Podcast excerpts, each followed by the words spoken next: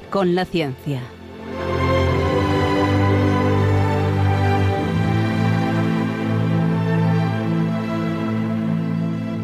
Dirigido por Javier Ángel Ramírez.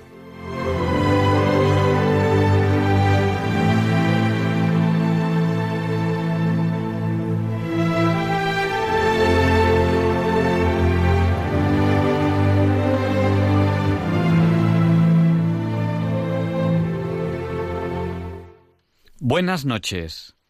Estamos en Diálogos con la Ciencia, el programa para ti, que sabes que la verdad existe y la buscas.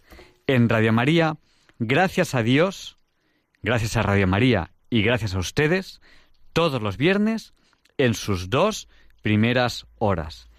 Estoy aquí con Luis Español. Buenas noches, Luis. Buenas noches, Javier, y buenas noches a nuestros queridos oyentes.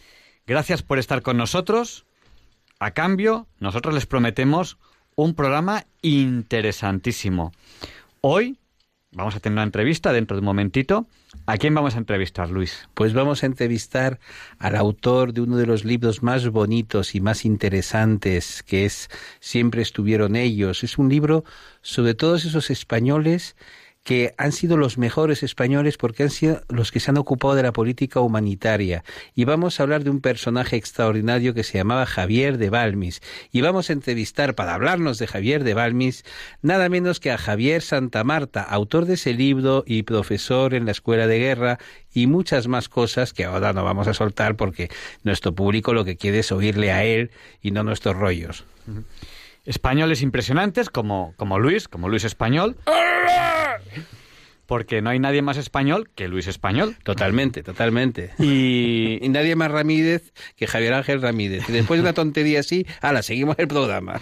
y, y les aseguro que la historia que, les va, que van a escuchar ustedes hoy en la entrevista les va a dejar alucinados. Muchos la conocen y dirán, hombre, si yo, co- yo conozco esa historia, historia real. O les sonarán campanas, pero les voy a decir a ustedes una cosa. No sé si ustedes se sienten orgullosos de ser españoles. No sé si, si se sienten orgullosos. No sé si ustedes tienen una visión positiva sobre España. Pero cuando oigan esta historia, se les van a caer los palos del sombrajo. Historia real, acontecida hace cientos de años, Hace 200 años, un poquito más de 200 un años. pelín más, un pelín más, y ya verán por qué decimos un pelín más de 200 años. Ese número 200 no es aleatorio, es un número muy importante. No es casualidad. No es casualidad. Verán por qué decimos 200 y un poquito. Y es una historia que, que es impresionante. Y lo impresionante es cómo la cuenta de bien don Javier. Así que quédense con nosotros, porque luego vendrán las secciones habituales del programa. Y bueno, te- hoy también tenemos otra, otra sorpresa, otra sorpresa que les voy a... Bueno, no se la voy a anticipar ahora, pero eh, a lo mejor quieren ustedes saber cuál es la historia real, real, de verdad, que inspiró La Bella y la Bestia. Pues se la contaremos y haremos lo posible para que, para que ustedes disfruten con ella. No tiene nada que ver conmigo, nada que ver, ¿no? No tan bestia, no tan bestia. La bella y la bestia, pero no tan bestia.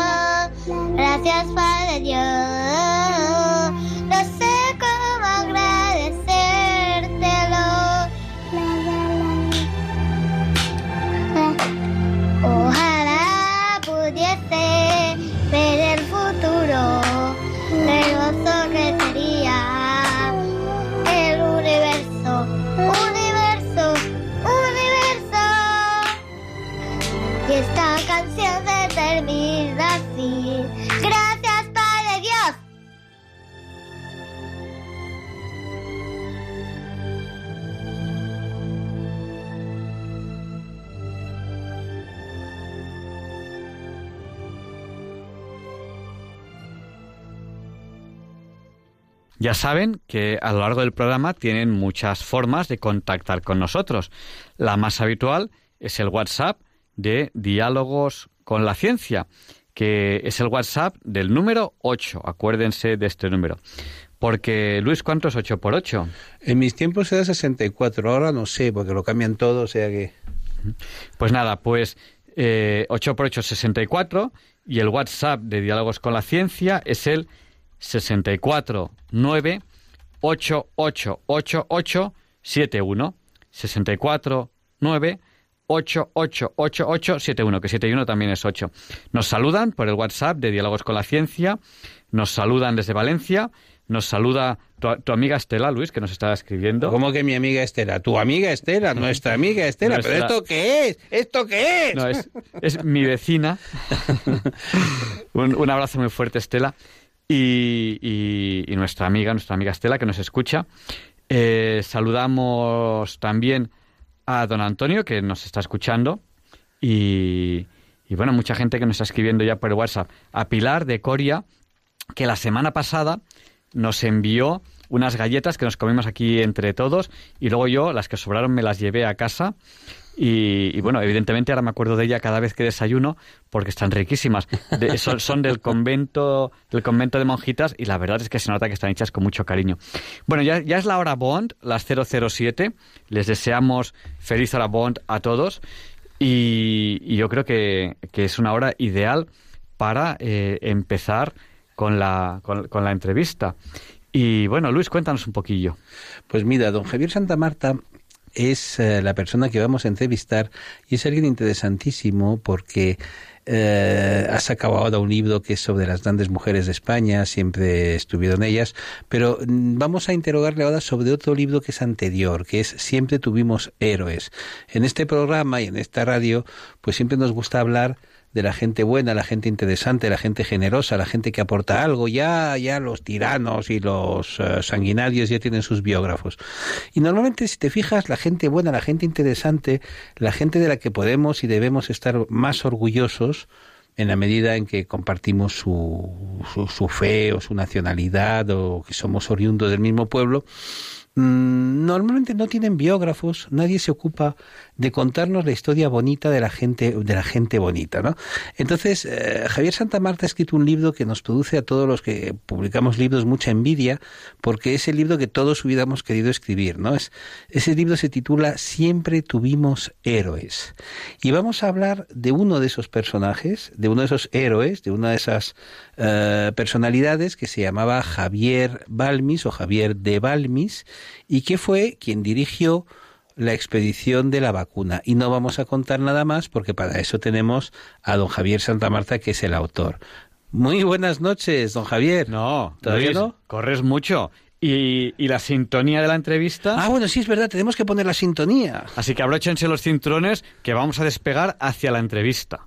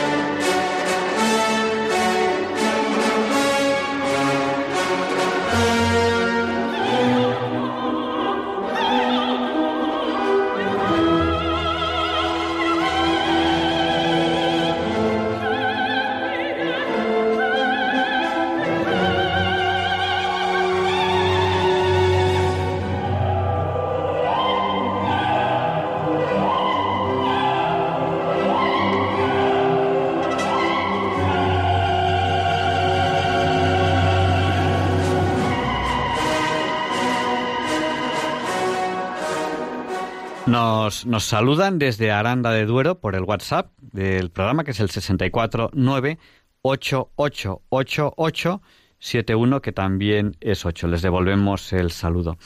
Bueno, eh, pues Luis, presenta a la persona a quien entrevistamos hoy y le saludamos ya. Pues eh, saludamos a don Javier Santa Marta. ¿Le podemos saludar ya? ¿No hay más sintonías? Ya no hay más sintonías, ya le podemos saludar. Buenas noches, don Javier. Muy buenas noches, don Luis. Ya después de esta entrada con la cabalgata de las Valquirias llevándome al Valhalla, ya más no puedo pedir, en fin. Bueno, es una entrada triunfal, desde luego. Desde luego, y además es una entrada para un autor interesante de un libro interesante o de personajes interesantes, porque en fin y al cabo, bueno, la vida es una cosa que dura bastante poco y entonces conviene hacer cosas interesantes, o sea, hablar de la gente que crea, que se mueve, que hace cosas. Y entonces don Javier Santa Marta está muy especializado en hacer cosas interesantes. A lo mejor podría hablarnos un poco de qué quiere decir usted, antes de antes de, hablar de un personaje concreto, qué quiere decir usted cuando dice es el título, el título de, de, un libro que publicó hace tiempo, Siempre tuvimos héroes. ¿Qué es lo que quiere decir con ese Siempre tuvimos héroes? Luego nos centramos en algún personaje concreto. Pues es que parece que en España nos gusta más la leyenda negra, los aspectos más esos negros legendarios, más tristes de, una historia en la que mmm, queremos vernos reflejados en lo peor que, nos vienen incluso de otras latitudes, ¿no? En la que somos pues una especie de genocidas, eh, poco más o menos eso, que unos mea pilas nada más pensando con la Inquisición sobrellevando y sobrevolando nuestras cabezas. Y claro, cuando uno empieza a analizar la historia, y, y la historia de España es tan rica que, que, que da para muchos siglos, en los cuales nos encontramos con muchísimos héroes, héroes eh, desconocidos, no anónimos, porque tienen sus nombres y apellidos bien, bien, bien, eh, bien establecidos y, y, y, desgraciadamente olvidados. Me puse un poco a, trabajar, a empezar a trabajar en, todas, en todos estos personajes, en todos estos eh, españoles que habían quedado olvidados en la historia, pero es que sin embargo tanto habían aportado eh, a algo tan fundamental como era de, partiendo del humanismo y del humanismo cristiano al, al humanitarismo y que por supuesto trascendieron fronteras. Bueno, es que hay que decir que don Javier Santa Marta de formación es eh, licenciado en Ciencias Políticas y Sociología, es especialista en todo lo que es los temas humanitarios, ha estado en los Grandes Lagos, ha estado en los Balcanes durante aquellos años de plomo tan duros que conocimos y que, en fin, él conoció en directo, ¿no? Y sabe un montón de lo que es eso del humanitarismo, que no es una palabra vana, que no tiene nada que ver con el buenismo, que tiene que ver con la diferencia entre vivir y morir, ¿no? La diferencia entre la persona que asiste al, que lo necesita y el que lo olvida y mira para otro lado. Y precisamente mmm, de, cuando ojeé por primera vez hace ya un par de años este libro, me llamó muchísimo la atención uno de los personajes del que yo ya había oído hablar, pero me gusta mucho releer su historia y es Javier de Balmis. Javier de Balmis eh, murió, creo recordar, el 12 de febrero de eh, 1819, hace 200 años, y dio la casualidad de que ese mismo día, el día en que celebrábamos los 200 años de la muerte de Javier de Balmis, hablaba de Javier de Balmis en el Casino de Madrid el profesor Santa Marta, que es profesor en la Escuela de Guerra, y me llamó muchísimo la atención. Y por eso dije, hombre, está muy bien hacer cosas en, en, ilustres círculos y tal, pero es más interesante hablar para el gran público, para toda la gente. Tiene usted que hablarnos de este tema mmm, en la radio, porque nosotros llegamos a, muchas, a muchos sitios, a muchos lugares. Y entonces, este señor, Javier de Balmis, ¿quién era? ¿Por qué es una persona tan interesante? Pues es un, un militar de nuestra Armada, eh, porque nuestros militares, nuestras Fuerzas Armadas han sido también siempre, vamos, ejemplo de, de altruismo, de generosidad, eh, de un heroísmo que, va mucho más allá de las hazañas bélicas y épicas, y, podemos poner muchos ejemplos, y algunos más están en el libro a, lo largo de, de la historia. Y, y, bueno, como todos nuestros militares hoy en día, eh, militares preparados con sus carreras, eh, eh, personas que, que, en este caso, bueno, pues como, como este, este médico de la Armada, que muy preocupado por la, la, realidad que él conocía en la Nueva España de lo que era el azote de la viruela, que bueno es un azote milenario en, en, en la, en todo el mundo, eh, pues conocía y, conoció los, los eh, el avance que supuso la, aparición de la vacuna eh, por Jenner, por el, este británico, eh, unos libros que además bueno pues fueron publicados curiosamente en francés y, y bueno pues se, se, interesó muchísimo, les puso un proyecto a, a, Carlos IV, al rey en aquel momento dado, que estaba bastante concienciado, además, con el tema de la viruela, entre otras cosas, porque su, su propia hija, una de sus hijas, eh, recordad que fue María Teresa, eh, falleció como consecuencia de la viruela. Pues no, la viruela es una cosa que podía atacar hasta, hasta los hijos, hasta los infantes de España. Eh, era, era una plaga tremenda, no, no hay que pensar mató, mató, lo sabrá usted, mató al, rey Luis, rey Luis I, nuestro único Luis, lo mató de las viruelas y se, y se contagió su mujer, vamos. Claro, no, no, es que es una cosa eh, que el propio hermano también del Ricardo.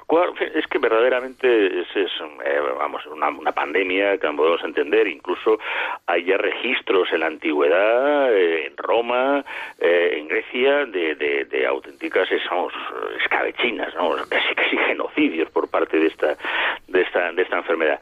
Y, bueno, pues el, empeño era cómo llevar a... España era muy grande en aquel momento dado, eh, eh, porque claro, nosotros no teníamos colonias, nosotros teníamos unos territorios de ultramar eh, que llegaban pues a lo que era pues casi toda la América que conocemos y hasta las Filipinas. Y, y el problema de cómo llevar esa, esa vacuna recién encontrada a esos territorios españoles, pues era un problema, que estamos hablando de 1800, estamos hablando de, de un principio del siglo XIX y en aquel momento dado no había había termos, no había eh, una forma de cómo llevar una vacuna, algo tan tan tan complicado. Eh, ya eh, Celestino Mutis, que, también curiosamente son todos los protagonistas de, del libro, este, este sacerdote eh, gaditano que estaba en la, Nueva Granada y que tanto hizo además también por el estudio de la botánica y por, por el conocimiento de la farmacopea, de, la, lo que es la quina, eh, pues eh, también intentó él luchar con el tema de la viruela, incluso mandó a uno de sus hermanos a, con todo lo que la, todo el estudio botánico y el Jardín Botánico de Madrid está lleno del trabajo de, de Celestino Mutis, pero claro, la vacuna no, no llegaba viva estamos pensando que, claro, es que había que pasar con esos barcos, con esos bergantines, con esas boletas, y, la vacuna moría. Y, bueno, pensaron de, muchos modos de cómo hacerlo, incluso eh, llevando de donde viene la palabra vacuna, que son las vacas, porque esto viene de un, de un tipo de, viruela, de la, precisamente la, la, la, vacuna, la que propia de las vacas, que es donde descubrió Jenner ese descubrimiento de cómo era posible vacunarse eh, de, de, esta, de, la viruela, pero claro, eso era, también complicadísimo. Y, Javier de Balmis, eh, bueno, junto con otro otro colega de la Armada, con con Salvañ, una, un, médico de la, de la Armada eh, catalán, eh, Balmis alicantino, pues, eh, pues pensaron en, en, llevar a cabo una, una expedición que se iba a convertir a, la postre en la primera expedición filantrópica de la historia de la humanidad, la primera, además de, internacional por completo, y con un procedimiento que hoy en día, pues seguramente, en vez de ser un héroe, habría sido llevado a la cárcel. Antes de, antes de seguir, le voy a decir, le voy a interrumpir un segundo para decir, hacer la pregunta de turno. ¿Y cuál fue el truco que usó Javier de Balmis o Javier Balmis para llevar viva la vacuna que se moría al cabo de unos pocos días, ¿no? El, el em, para llevarla hasta América, cuando lo largo quedan aquellos viajes. A ver, cuéntenos el truco. Porque para al final voy a hacer un spoiler completo del libro, pero vamos, en cualquier caso merece la pena, porque merece la pena que además, hombre, aquellos que luego estén interesados y les gusta, además a muchos protagonistas, pues eh, eh, verán los detalles de lo que supuso esta expedición, pero eh, como lo hizo, insisto, fue una, una manera tan, tan, tan radical que no fue otra, sino que había que llevarla viva. Eh, a lo mejor, fin, contenedor para llevar eh, la vacuna vacunadina es a unas personas vacunadas. Esto es unas vacunas que, claro, cuando se vacuna, eh, también en cierta medida se infecta a esa persona para poder ser vacunada. Eh, conclusión, vamos a llevar a personas que estén con este transportando este virus, transportando la vacuna dentro de ellas y los mejores depositarios, los mejores para, llevar a cabo este contenido, pues eran niños. Era lo, lo más lo más práctico. No, sé que esto con nuestra mentalidad del siglo XXI nos puede parecer una, una salvajada. Tampoco sabían que era una cosa eh, como que se iban a, a, prestar muchos voluntarios, con lo cual tuvieron que buscar eh, pues 22 niños expósitos. Eh, calcularon que con 20 niños eh, siendo vacunados de parejas de a dos, pues se podría hacer la travesía y calcularon dos más por si acaso ocurría alguna cosa eh, tremenda, ¿eh? pero en cierta medida pues eh, que pudiera ser lógica. Contaron con la ayuda de, una mujer extraordinaria, Isabel Zendal, que se la conoce incluso como la primera enfermera de la historia, una protoenfermera, estamos hablando de 1800, no existía todavía eh, el, cuerpo de enfermeras, eh, Florence Nightingale todavía quedaba mucho porque apareciera con su linterna por Crimea, y sin embargo también fue esta gallega, eh, pues una mujer abnegada, que estuvo uh, al cargo de, de, estos niños, los cuales, pues como decía, niños además eso desde 3 a, 9 años, creo que fue el, el máximo de, de, de edades que, que, cogieron. O sea, 22 niños de 3 a 9 años. De 3 a 9 años, sabemos los nombres de todos ellos. Eh, y entonces, eh, bueno, pues eh, se les fue vacunando y, y se iba cada cierto tiempo cambiando, o sea, inoculando el virus y la vacuna correspondiente para que la vacuna llegara viva eh, hasta, bueno, la primera escala la hicieron en, en, las Islas Canarias, eh, donde ya empezaron el proceso de, vacunación y así pues hasta que llegaron a, al Caribe, a Cuba eh, y a empezar a hacer una distribución porque estos salieron con la boleta María Pita del puerto de La Coruña y con esta expedición, bueno, pues eh, entre Javier Balmis, eh, Josep Salvani o José Salvani, como pronunciamos los castellanos hablantes, eh, se repartieron y empezaron a hacer una distribución de norte a sur de o sea para llegar hasta San Francisco a Los Ángeles. Claro que Los Ángeles eh, no siempre ha sido una ciudad eh, norteamericana en la cual además nos ahora nos tachan de genocidas no esa ciudad conocida como Nuestra Señora de Los Ángeles que es el nombre no o el de San Francisco con esas misiones con un Junípero Serra y con tantos que hicieron tantas grandes cosas en en esa en esas tierras americanas que en ese momento ahora eran pues tan españolas como como Burgos o como Soria y hasta la tierra del fuego, eh, repujando eh, a, a Colombia, pero querían ir mucho más allá, querían ir pues pues hasta las Filipinas y de las Filipinas llegar a China, en donde, bueno, pues había unos asentamientos portugueses y donde se les ofrecía a los ingleses que curiosamente la rechazaron, o sea que el inventor era, era un británico. ¿Me dice usted que hay alguien tan imbécil en el planeta Tierra que le trae usted la vacuna para el peor, la peor de las infecciones que es la viruela y la rechazan? Sí, que los ingleses ya sabes que hemos tenido siempre esta extraña cordialidad llamada enemistad eh, latente y que vemos que, que incluso hasta por eh, los eh, la forma en que los rotativos ingleses siguen tratando España, pues siempre nos han querido ver y mirar con una especie de superioridad. Inglaterra siempre ha querido verse en el reflejo de lo que era el imperio español y yo creo que, que esa envidia, y lo siento meterme en, en estos originales, pero que creo que es cierto, que, que, es, que Inglaterra se quiere hacer fuerte y ser alguien a, costa de una España que, que, ha demostrado mucha más generosidad y que ha demostrado, pues eso, que efectivamente, eh, con todos los defectos, con todas las partes malas que hicimos, eh, pues eh, tenemos muchísimas cosas de las cuales estar orgullosos y una de ellas pues fue esta primera expedición internacional humanitaria de la historia y que sorprendentemente pues eh, pese a todo no es tan conocida como debiera. Sí, y bueno, dos cosas aquí que, que son importantísimas, ¿no? Nos está, nos está hablando usted de una primera expedición mundial filantrópica, que cuando uno dice, ¿qué significa filantrópico? Filo, eh, amigo o amar, eh, la antropología. Antropos eh, al género humano. O sea, al género humano. Claro, o sea, es eh, la, la, primera expedición mundial filantrópica de, por, por, amor al, al, ser humano en sí, ¿no? Ese sí, porque no, no, no había ningún interés ni de tipo comercial, ni de tipo imperial, ni de, no, no, era simplemente, dice, eh, hombre, la viruela es un mal y además, eh, pues como capitán de la Armada, eh, la, los marinos, pues suelen tener una, una capacidad de resistencia bastante buena a las enfermedades, porque precisamente se van se van aclimatando a, muchos y van haciendo muchos cambios y, y, al final pues tienen una, una capacidad para, para resistencia tremenda, ¿no? Los que están más eh, se, se, vacunan de, cierta manera, ¿no?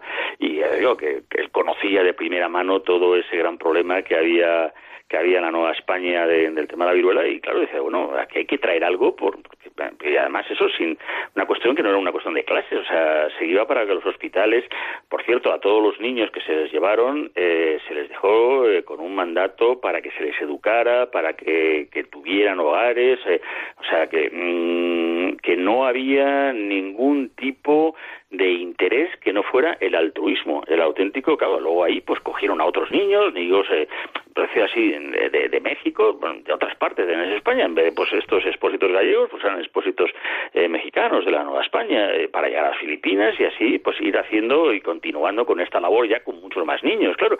Y, y ahí pues quedaron eh, en un principio pues los primeros niños estos que, estos 22, al menos con el encargo de pues eso, de, que fueran también atendidos, bien tratados, educados, eh, en fin, mm, para que también tuvieran eh, su, su, recompensa por, por el riesgo. No murió ninguno, por cierto, que también esa eh, quede claro. Sí, hay, hay una película, estábamos hablando ahora con, con Luis Español, eh, que trata este tema, que ¿no? ¿Cómo, cómo se llama, Luis? Eh, ¿Cómo se llama? ¿12 ángeles? No, era... 22, 22, ángeles. claro, los 22. está basado en la, en la novela homónima de Almudena de Arteaga. Sí que hizo y tal, y, fue una especie de miniserie, una, una cosa, pero que, o telefilme, que pasó, la verdad, sin pena ni gloria apenas eh, y mira que fue producida por televisión española estas cosas pero no no no, es que muchas veces no saben decir y a mí me recuerdo cuando sacaron la serie Isabel yo la apoyé a fondo en la medida que podía porque estaba realmente bastante bien realizada y los personajes eran tan malos como eran los personajes históricos reales, ¿no? que, había que darles de comer aparte. Y entonces me gustó porque eh, fue la primera serie, yo creo, histórica que ha tenido cierto predicamento y que reflejaba en gran medida las cosas. Y a mí me encanta que intente la gente y que se arriesgue y que se gaste su dinero en hacer series sobre historia de España y espero que algún día encuentre usted algún productor que haga un serial que sea Siempre tuvimos héroes, pues sería una serie que yo seguiría a pies juntillas porque es realmente extraordinario el poder leer las biografías de unos personajes, eh, porque el libro tiene un subtítulo que me encanta, que es La impagable aportación de España al humanitarismo. Que el humanitarismo no dejen ustedes nunca que se burle nadie del humanitarismo, que no es el buenismo, que es una cosa muy importante y muy bonita. Y sabes, Javier Ángel, eh, lo que más me ha gustado de, de esta entrevista es cuando el profesor Santa Marta ha hablado de que ofrecimos, es decir, que los españoles de la época ofrecieron la vacuna a sus adversarios a los ingleses que acababan de tener un combate en el Cabo San Vicente. Es decir, es una cosa de, una, de un altruismo, de una falta de, de, egoísmo nacional absoluta. Pero y hasta el final, porque ya de retorno y además eh, en la expedición, mm, pues eh, pues uno de los, el segundo suyo, eh, José Salván, que me conté, llegó a morir porque claro, las, los viajes eran largos, eran, eran pese a todo fuertes y se encontraban con, con muchas adversidades, no no fue una cosa, o sea, eh, llegaron, a, llegaron a darse su vida finalmente por este por este empeño. Eh, el último lugar donde dejaron la vacuna eh, fue en la isla de Santa Elena. Fíjate, la isla de Santa también estaba bajo dominio británico, eh, ahí llegaron, pararon, le explicaron e intentó además efectivamente el que las autoridades británicas pues aceptaran la, vacuna y ahí se las aceptaron. Yo creo que ahí en una isla ya un momento dado dice, mira, aquí estamos un poquito más olvidados de la metrópoli, pero la verdad es que el propio, el propio, para hablar de un inglés que fue el descubridor nada más y nada menos que la vacuna, este Jenner, este Edward Jenner, eh, llegó a hablar que, vamos, la cita suya textual fue, si mal no recuerdo y, y digo bien, no pudo imaginar que en los anales de la historia se proporciona un ejemplo de filantropía más noble y más amplio que este. Qué bonito, qué preciosidad. Oye, y cómo le agradezco que usted haya tenido la, deferencia y la, curiosidad intelectual de documentar este asunto y qué, qué bonita historia para nuestros, para nuestros oyentes, ¿verdad? vamos, si le parece bien, a abrir el micrófono ya a los oyentes, que, que son los que más enriquecen la, la, entrevista cuando se hacen algún comentario, alguna pregunta, lo que consideren oportuno. Si quieren llamar a Diálogos con la Ciencia, tienen que hacerlo ahora al número de teléfono 91 005 94 19. Oye, te, he oído fatal. Repítemelo, anda. Sí, se lo repetimos por si en este momento no tenían papel y polígrafo. Cojan el papel, cojan el polígrafo, se lo decimos además espacio, por si alguno ha perdido algún número. 91, que es el prefijo de Madrid, 91 005 94 19. Se lo repetimos. ¿Quieres que te lo cante? Como los niños de San Ildefonso. 91 005 94 19. Bueno, pues es el momento ahora si, si quieren hacernos alguna pregunta. Bueno, y eh, una pregunta más sobre, sobre esta expedición. ¿Algún detalle curioso, digno de mención, además de que la historia es absolutamente impresionante? Realmente toda la expedición en sí, eh, es que es que es eso, es eh, como bien ha dicho, es impresionante. Es que no eh, sería inimaginable el pensar ahora eh, el llevar a cabo una, una labor de esta en la que por un lado fue un empeño personal de, de estos miembros de, de la Armada Española, eh, un reconocimiento a un rey que, que, siempre tenemos un poco tampoco considerado como Carlos IV y, y, el que, por ejemplo, cuando llegaban a las zonas, claro, los virreyes, los que actuaban ahí como gobernadores de la Nueva España, Nueva Granada, pues claro, también ellos eh, tenían que dar ejemplo siendo los primeros en ser vacunados. Y no en todos los lugares eh, los virreyes, o algunos estuvieron muy dispuestos y otros estuvieron renuentes. Porque claro, eh, pensemos eh, que hoy en día, ahora mismo hay un movimiento antivacunas, porque claro, dicen que eso es muy malo, pero claro, no deja de ser inyectarse algo que es en sí mismo eh, lo que les va a vacunar mediante, mediante, pues eso, inyectarse lo que es la, el propio mal, por decirlo de alguna manera. Claro, pues si hoy en día, con el siglo XXI, que lo sabemos, y que eso es una animalada, imaginémonos en 1803 eh, que te diga alguien diciendo, no, no, es que le voy a vacunar, ¿y en qué consiste? Pues mira, le voy a meter en una pupa realmente lo que es la viruela para que usted no coja la viruela. Yo digo, mira, no lo acabo de entender y desde luego a mí usted no me, no me enferma. Entonces hubo algún virrey que estuvo muy renuente, pero la verdad que la capacidad de negociación de este hombre, de, de Javier de Balmis, vamos, es, es, es merecedora de halagos. Y desgraciadamente, claro, también luego a su vuelta eh, de este periplo de, de años, pues eh, nos encontramos con la España que sale de, de, la guerra contra el francés, de la francesada y de una situación terrible con ya Fernando VII y la, expedición, eh, pues pues va a caer en, en, en, ese olvido, en ese olvido que es tan habitual con las gestas españolas y eso que alguien también tan importante como un Alexander von Humboldt, Humboldt además tuvo también una gran amistad con Celestino Mutis, eh, llegó a, a aventurar eh, de manera completamente errónea que, que, ese viaje permanecería como el más memorable en los anales de la historia. Pues sí, pues sí, pues sí. Lo, es lo el más pero... memorable porque lo ha, lo ha, escrito usted. Siempre tuvimos héroe. o sea que es memorable porque usted se acuerda de él y nos acordamos en Radio María de ese programa. Y ustedes se acordarán también, querido público, los que sean a los que tengan mi edad, de los billetes de dos mil pesetas, aquellos coloraditos en los que salía, quedó recordar Celestino Mutis.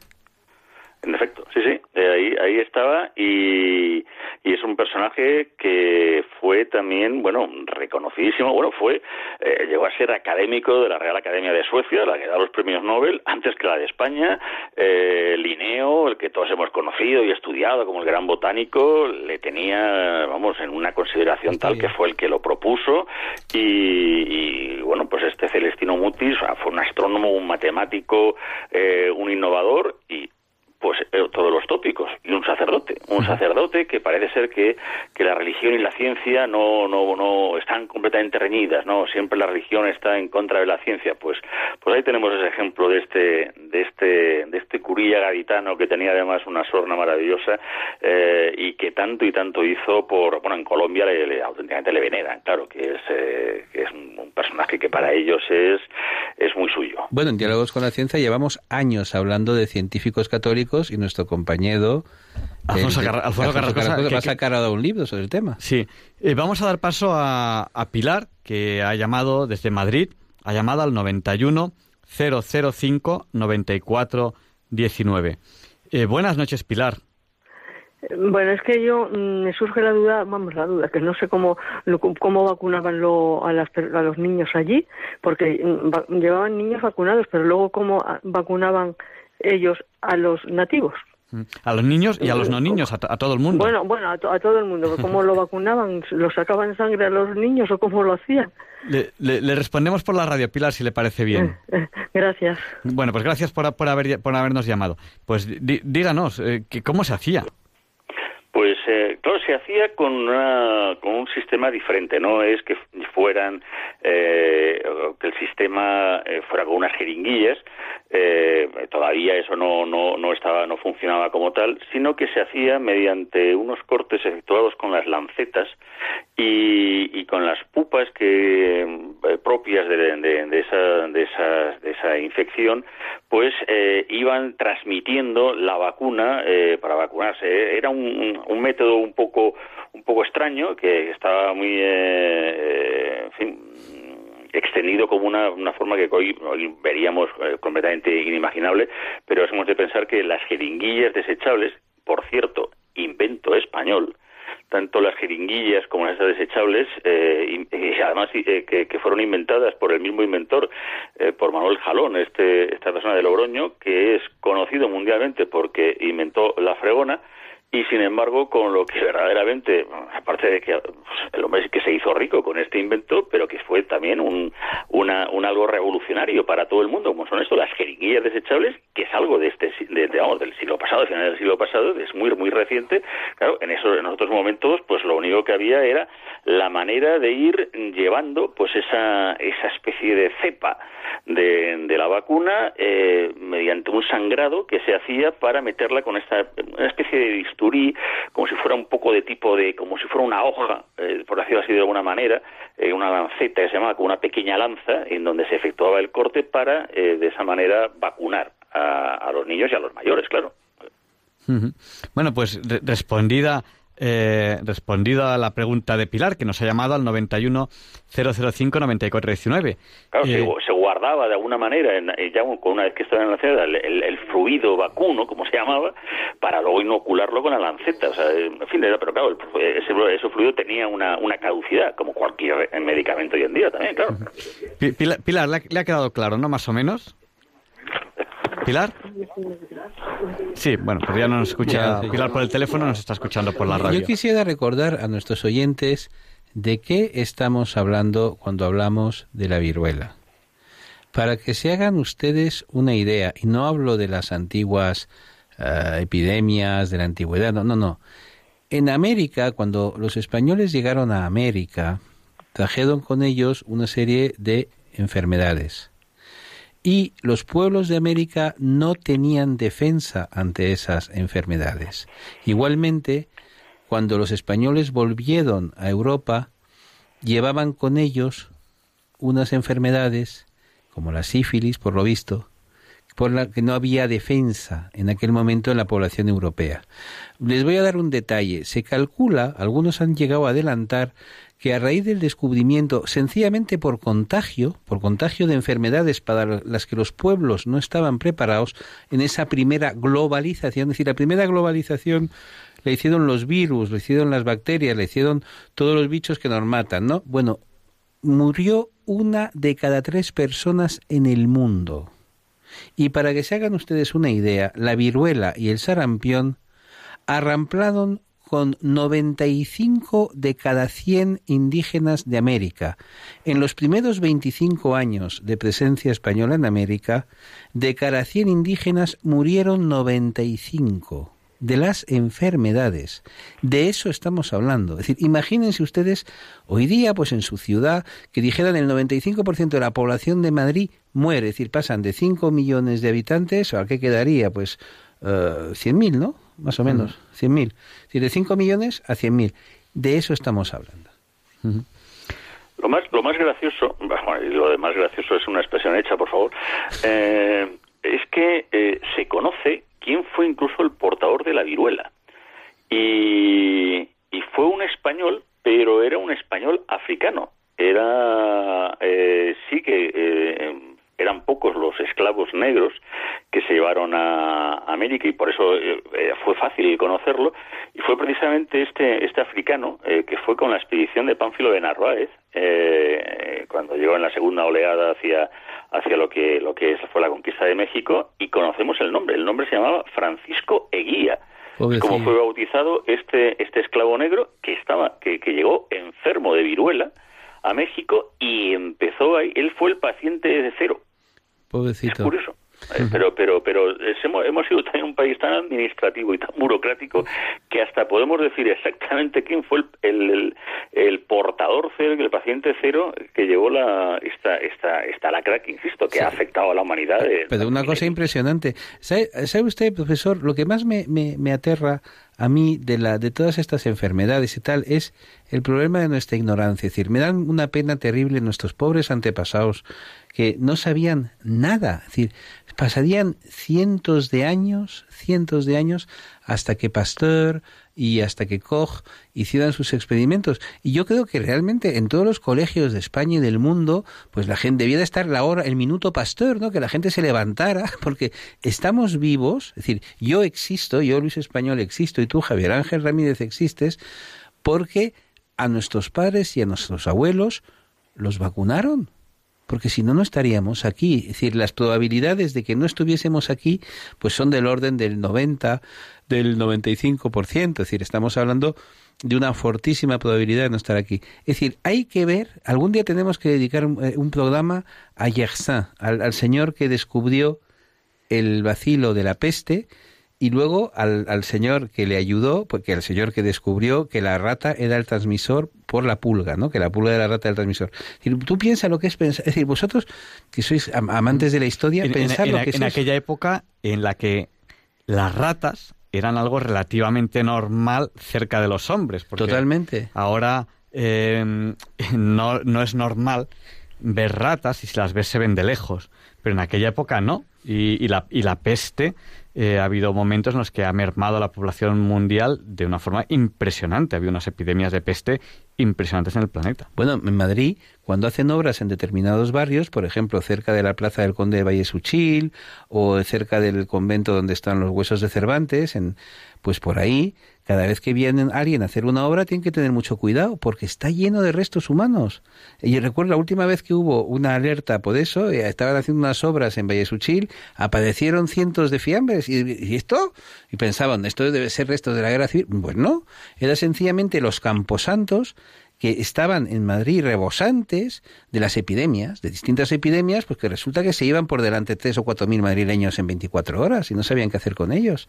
Yo fíjate, ¿eh? no, no, que no nos damos cuenta incluso que los que hemos visto, eh, ya no el metro tan moderno como es ahora, eh, pero los que tenemos unos ciertos años, y no hace tanto, eh, en los túneles del metro, cuando se veían por las ventanas, se veían unas especie de, de cajas rojas que estaban a lo largo del, tema, que eran matarratas. Sí. Que eran matarratas, porque claro, la rata es una cosa que pesa todo, y una ciudad como Madrid, que no, no es una cosa también tan esta, o sea, la podemos encontrar en París, en Nueva York y en Londres, es que es un animal que sigue, eh, es tanto oculto, eh, muy al acecho, viviendo bajo la sombra del hombre. Y claro, eh, hoy tenemos, pues eso, métodos como, para combatir con ellas y, por supuesto, una vacunación que nos hace casi inmunes, pero hay que, pensar en aquellos siglos lo que lo que ocurría, bueno, que hasta incluso hasta Carlos III, bueno, empezó José José Bonaparte, aunque no no queramos reconocerlos también, el hecho de llevar los cementerios extramuros de las ciudades por lo que había de infecciones que podían ser.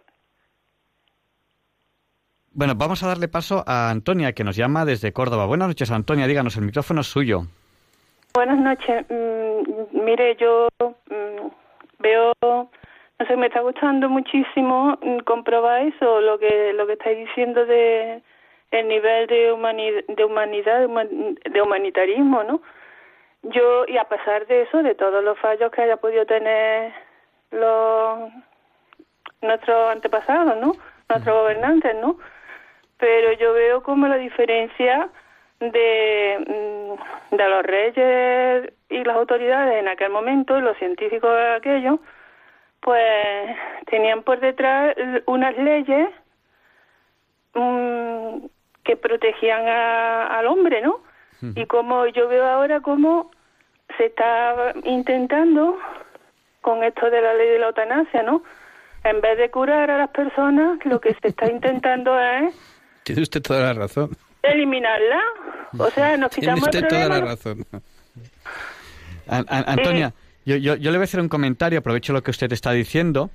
Eh, yo soy de soy de ciencia, soy poquito de letras, pero una cosa que, que, más me ha impresionado, no sé si la palabra cosa está muy utilizada, un aspecto que más me ha impresionado de lo que yo estudié de, de los reyes católicos es que una, una de, sus, de sus grandes preocupaciones ya no era solo que, la, que, sus ciudadanos estuviesen bien o no, que por supuesto era una preocupación suya que hoy en día no, no, sería tan por supuesto, pero en aquel momento lo era. O sea, los reyes querían que sus ciudadanos estuviesen bien, pero una de sus preocupaciones era la salvación espiritual de sus súbditos. Sí, no se conformaban solo con, con el cuerpo, sino también el alma, claro. Sí, sí. De, de hecho, eh, hay, una, hay un capítulo que, que narro de lo- unas leyes, las leyes de Burgos, eh, en 1518, eh, que fueron además promulgadas y promovidas por, por Fernando el Católico, donde todas estas leyes era para que en estas nuevas tierras, con estos indígenas, tuvieran todos eh, unas condiciones de trabajo dignas, que las mujeres embarazadas dejaran de eh, trabajar a partir de cierto, de cierto mes, que los niños menores de una edad no trabajasen, que tuvieran tiempo para efectivamente tener eh, un apoyo espiritual al mismo tiempo que un tipo de alimentación adecuada, todo eso reflejado leyes estamos hablando de, de hace eh, eh, cinco siglos, eh, Sí, sí. adelantándonos también con ese humanitarismo a, a aspectos que hoy en día casi ni, ni- nos parece, vamos, de una modernidad, eh, vamos, envidiable.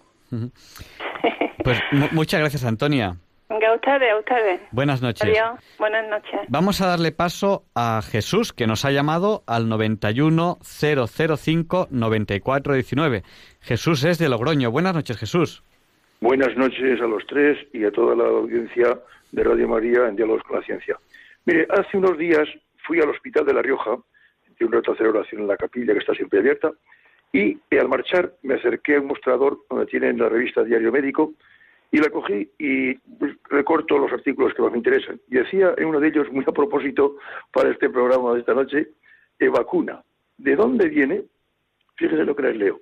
Desde muy antiguo, antes incluso del nacimiento de la medicina científica en la Grecia de 2.500 años atrás, los hombres se habían dado cuenta de que muchas enfermedades infecciosas no se padecían más que una vez en la vida.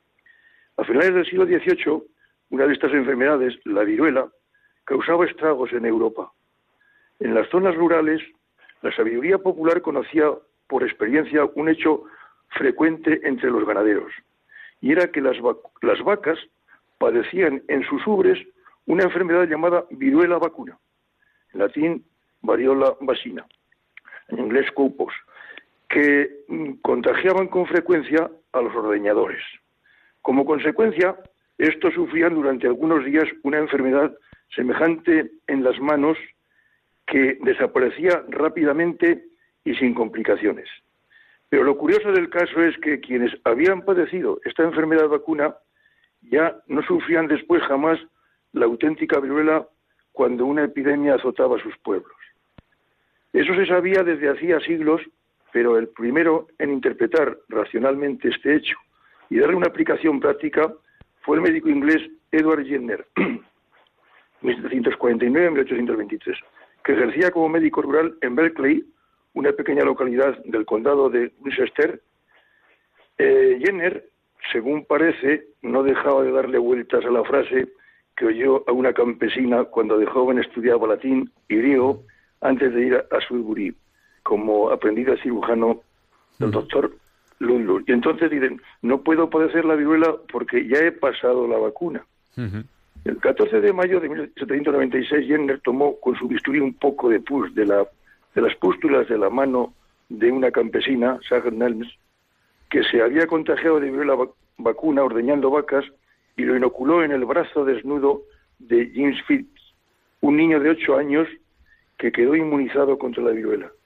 Dos años más tarde, Jenner publicó sus resultados en Londres en una monografía de 70 páginas con un título que ocupaba casi completa la primera, la primera de ellas. Bueno, Pues eh, ya en 1798 la propagación de la vacuna, y resumo algo más, tuvo que vencer al principio numerosas críticas, pero con el tiempo acabó por imponerse y extenderse a todo el mundo. Más de un siglo y medio después, la vacunación de Jenner conseguiría uno de los mayores éxitos de la medicina de todos los tiempos. En 1967, la OMS lanzó un amplio programa de vacunación para la erradicación mundial de la viruela. Y en el 77, tras esfuerzos ingentes y muchos millones de dosis aplicadas, la enfermedad quedó acantonada en un solo país, Somalia. Dado que el ser humano es el único reservorio del virus de la viruela, se intensificaron las vacunaciones, se aisló a los nómadas en sus tiendas, se indemnizó a los enfermos hasta que dejaran de ser contagiosos y así hasta llegar al último eslabón de la cadena de transmisión de la viruela, el último enfermo de viruela del mundo. Este dudoso honor recayó en el somalí Ali Malin, identificado en la ciudad de Merca el 26 de octubre del, 77. Jesús, muchas gracias. sí, vamos a dar paso. Me queda muy poco, ¿eh? Vale, pues le, me queda muy poco. Le, ruego, brevedad y damos paso a la siguiente llamada, que es José de Madrid. Sí. Transcurridos exactamente dos años sin que se declararan nuevos casos de viruela, el 26 de octubre del 79 se consideró oficialmente erradicada y el 8 de mayo del 80 eh, la 33 Asamblea Mundial de la Salud proclamó solemnemente la erradicación mundial de la viruela, primera y única enfermedad que, que ha desaparecido de la Tierra como consecuencia de una acción médica. Y termino. El inglés vaccinación, vacunación se utilizó primero en su sentido primigenio, pero el francés Louis Pasteur amplió su significado en 1881 cuando lo utilizó también para referirse a la inmunización contra la rabia.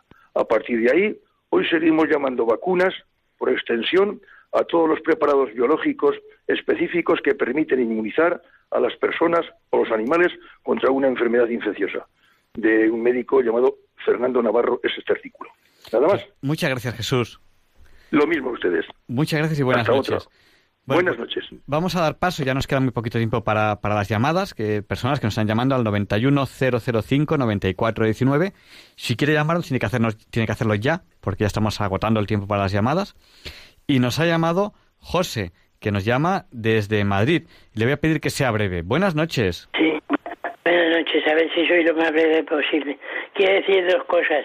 En cuanto a lo que insinuó a una señorita del aborto, según un catedrático de la Pontificia de Salamanca, don los que eh, mató Herodes fueron unos 15, los niños que mató, y ahora son en, España. ¿eh? Si no tendremos que oír algún día, aparte tiene, tiene, que tener cuidado que a lo mejor con la cara está dando al número de rellamada y, está sonando el número. Tiene, pero vamos, vaya con cuidado, que a lo mejor le está dando sin querer con la cara al teléfono.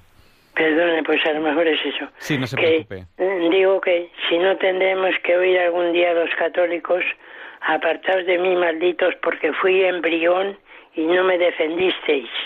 Si los 28, por ejemplo, que fue ese Día de los Inocentes, no se podía hacer una manifestación en la Puerta de Sol en, en las plazas principales de España una manifestación silenciosa contra el aborto. Y otra, otra cosa que no tiene nada que ver con esto, bueno, las características de la verdadera religión, de la verdadera iglesia, son que tiene profecías, milagros y mártires. En ninguna otra religión existe esto. Pues ¿Eh?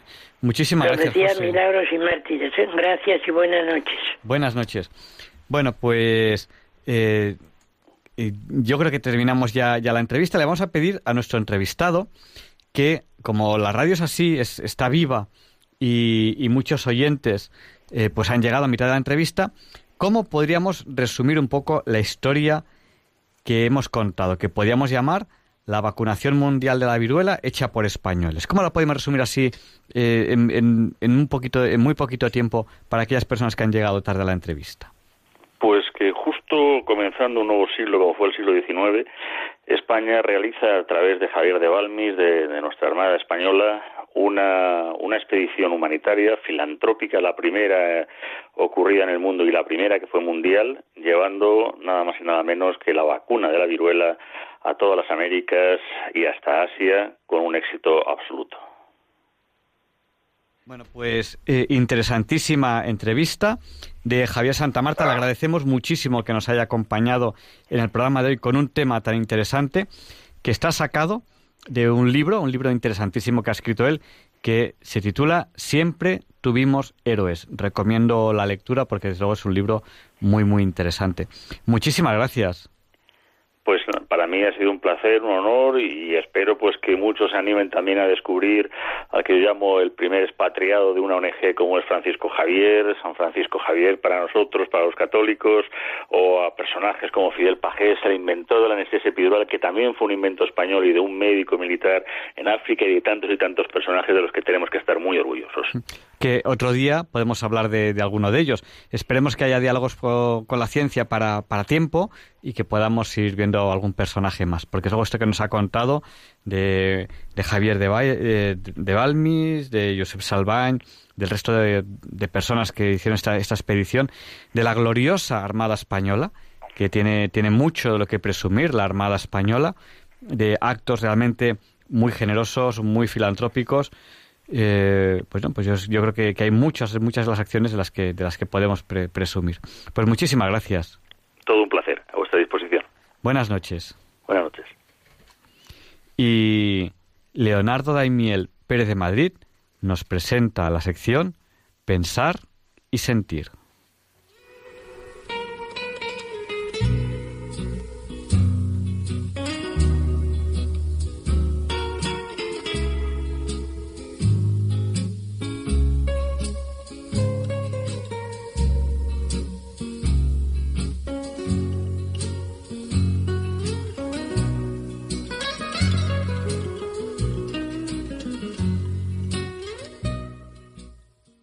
Buenas noches, queridos oyentes de Radio María. Hoy les voy a leer en Pensar y Sentir algunos fragmentos de un libro que es muy conocido en España y también en los países en los que se habla nuestro idioma. Porque se trata del diccionario de la Real Academia Española, al que llamaré abreviadamente DRAE. Quizás a algunos les pueda parecer sorprendente que hoy lea en el DRAE, pero es que voy a tratar sobre palabras mentirosas. Y hay que ver por qué lo son. Con este apelativo no me refiero a los eufemismos, que el DRAE define como manifestación suave o decorosa de ideas cuya recta o franca expresión sería dura o malsonante. Es decir, un eufemismo es una voz más elegante, vaga o ambigua, que sustituye a otra cuya denominación resulta inoportuna, ofensiva, vulgar o hiriente en una determinada circunstancia. Eufemismos son, por ejemplo, cuando decimos los mayores, para referirnos a las personas de más edad, o limpieza étnica, para decir genocidio. También interrupción del embarazo, en lugar de decir aborto. Como último ejemplo, el eufemismo neutralizar para indicar que las fuerzas del orden han acabado con la vida de alguien con quien se enfrentaban. Pero como digo, no trataré hoy sobre eufemismos, que se utilizan mucho, por cierto, en el lenguaje político. Quizás el eufemismo tenga sentido en ciertos casos, por ejemplo con los niños, para quienes se presenta la realidad de modo más amable. Pero con los adultos el lenguaje debería ser sincero. Corren tiempos en los que es más necesario que nunca el refrán español que dice al pan pan y al vino vino. Lo que llamo aquí palabras mentirosas son perversiones del lenguaje, es decir, palabras que me parece que se utilizan intencionadamente con un significado que no les corresponde. El lenguaje se pervierte cuando se intenta hacer cambiar el sentido de las palabras para manipular a conveniencia la idea o concepto que se está expresando pero de manera que parezca que se está expresando otra cosa. Vamos a ver a continuación algunas de esas palabras mentirosas. Hay muchísimas, pero no caben más en estos pocos minutos. Voy a tratar hoy solo cinco de ellas. Para cada una voy a leer en primer lugar su definición en el DRAE, que normalmente tendrá varias acepciones, y elegiré la que contrasta con su uso como palabra mentirosa para seguidamente decir en qué casos me parece que se utilizan como tales. Para no insistir demasiado en cada una, repito aquí sus connotaciones más características. Manipulación, con distorsión de la verdad o la justicia, y hacerlo al servicio de intereses particulares. Empezamos. 1. Ejecutar. Ajusticiar. Dar muerte al reo. Esta definición del RAE significa que ejecutar es cumplir una sentencia de muerte tras un proceso judicial. Afortunadamente cada vez se lleva a cabo en menos países. Sin embargo, se utiliza la palabra ejecutar para referirse a asesinatos cometidos por secuestradores o terroristas o atracadores, etc. Y no son solo ellos los que la utilizan en sus comunicados reivindicativos. También se utiliza en medios de comunicación presuntamente serios y profesionales, con tanta mayor asiduidad cuanta mayor sea su afinidad ideológica con los autores. 2 inmolar, dar la vida, la hacienda, el reposo, etc., en provecho u honor de alguien o algo. Es una definición que está muy clara. Sin embargo, ¿cuántas veces hemos oído en algunos medios de comunicación que pasan por ser serios y profesionales decir que alguien se ha inmolado al hacer estallar un cinturón explosivo estando en un sitio público rodeado de docenas de personas?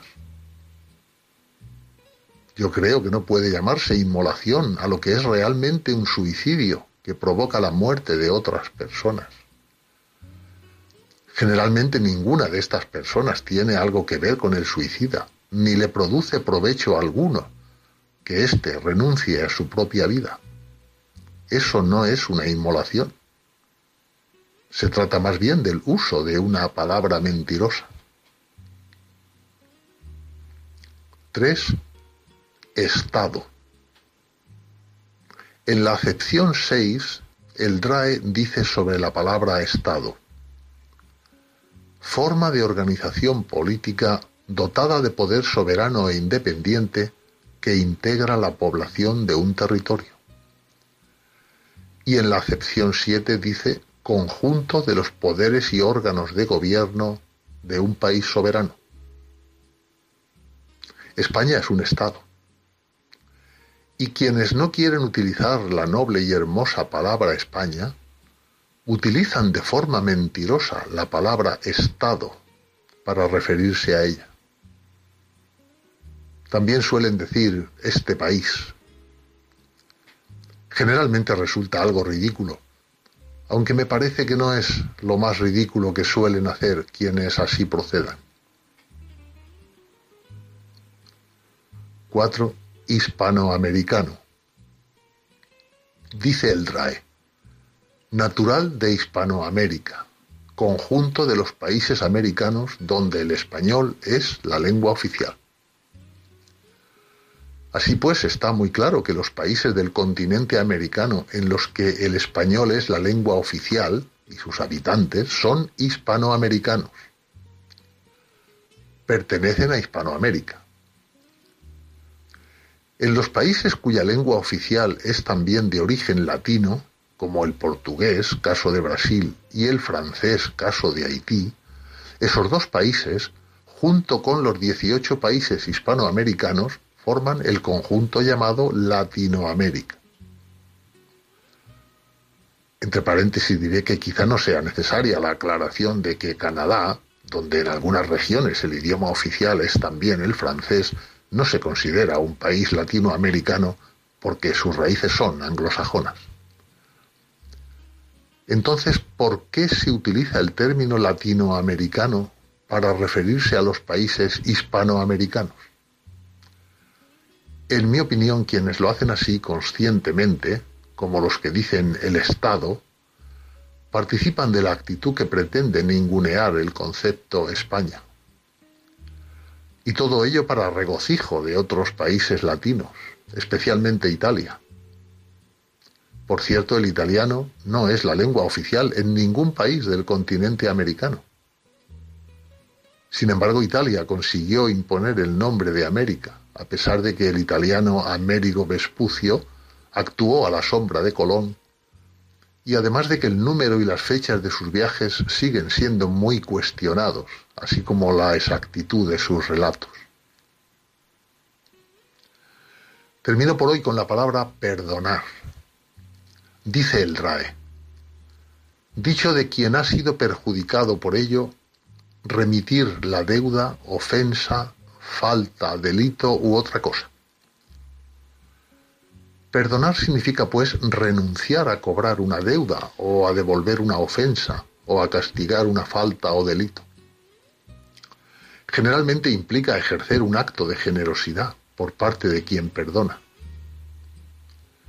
Sin embargo, en ciertas retransmisiones de partidos de fútbol se utiliza la palabra perdonar de forma mentirosa para indicar, por ejemplo, que el jugador atacante perdonó cuando se encontraba solo delante del portero. La realidad es que el atacante fracasó en su intento de marcar un gol. Y en absoluto lo hizo voluntariamente. Aunque en la historia del fútbol sabemos que ha habido algunas excepciones que son verdaderos ejemplos del juego limpio, lo que los ingleses llaman fair play. Con esas excepciones, fallar un gol cantado no es un acto de perdón, no es un acto de generosidad, es un fracaso. Y se tergiversa la palabra para intentar salvar el orgullo del que ha fallado y sobre todo el del propio forofo que así se comporta.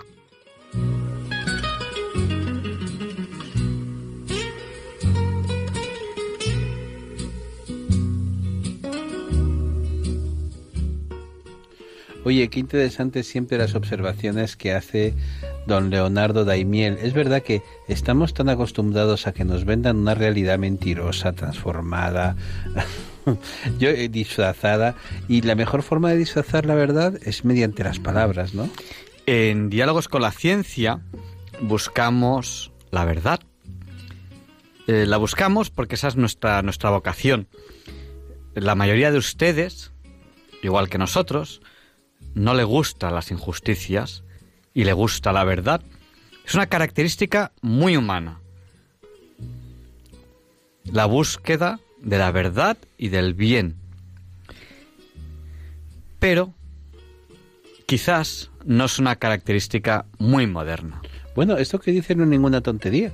Ortega, sabes que decía que teníamos, éramos eh, lo que él llamaba la esencia de la razón, que no podemos vivir sin razón. Es decir, somos tan listos que no podemos vivir sin razón. Y, y quizás, quizás, la búsqueda de la verdad no esté muy de moda. Quizás haya otras cosas que estén más de moda. Hace unas horas, hoy es viernes, ayer, ayer jueves, ayer día 21 de febrero, hoy es viernes, quédense con nosotros, solamente les queda un día por madrugar, ya es viernes 22 de febrero una, una tuitera en Twitter preguntaba a la RAE, de la que nos ha hablado ahora Leonardo Daimiel, a la Real Academia Española. Preguntaba, hola, se le dirigía a la RAE, tengo un dilema, hoy hablando con mi peor es nada, eso no sé muy bien lo que es, pero supongo que los tuiteros lo sabrán, daba el nombre de una persona, me di cuenta que puedo decir que una correa es negra, pero no que es marrona. ¿Por qué? ¿Estamos discriminando a las marronas? Gracias por tu atención. Claro, eh, aquí se acaba el tuit, ¿no? Claro. Eh, en cuanto uno pone la palabra discriminar, ya parece que tiene razón. Es que. Es que si no es discriminación, ya está, tengo razón. Si no es discriminación, ¿no? Bueno, pues la, RAE, eh, la Real Academia Española, le ha respondido.